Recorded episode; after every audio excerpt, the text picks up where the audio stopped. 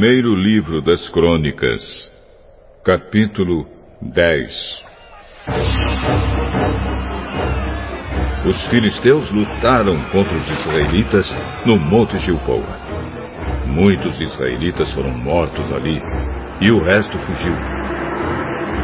Entre os que fugiram estavam o rei Saul e os seus filhos.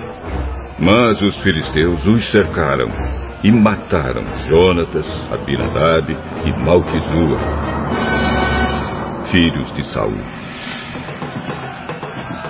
A luta estava feroz em volta de Saul, que foi atingido por flechas inimigas e ficou muito ferido.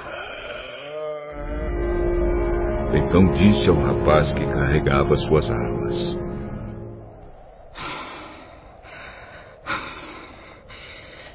Tire a sua espada e me mate, para que esses filisteus,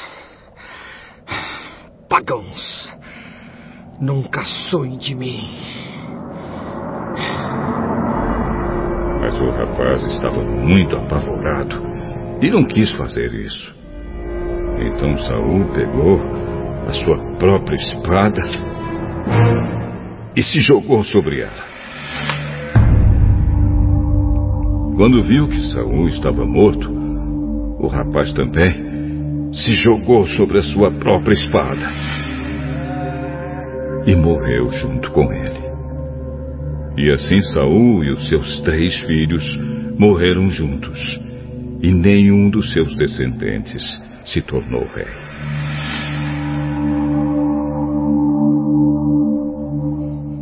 Quando os israelitas que moravam no vale de Jezreel souberam que o exército de Israel havia fugido e que Saul e os seus filhos tinham sido mortos, abandonaram as suas cidades e fugiram.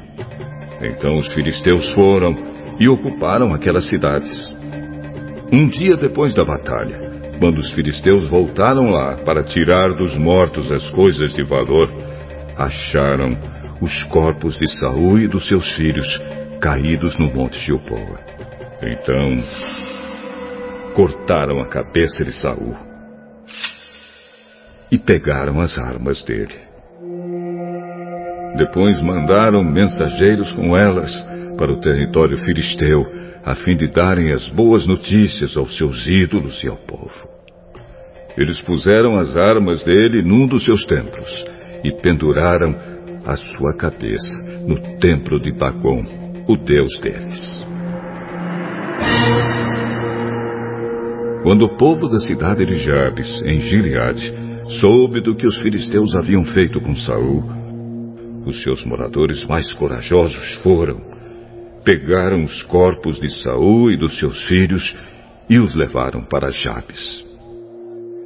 Eles os sepultaram debaixo de um carvalho e jejuaram sete dias. Saul morreu assim, porque foi infiel a Deus, o Senhor. Ele desobedeceu aos mandamentos de Deus e consultou os espíritos dos mortos, em vez de consultar o Senhor. Por isso, Deus o matou e entregou o reino a Davi, filho de Jessé.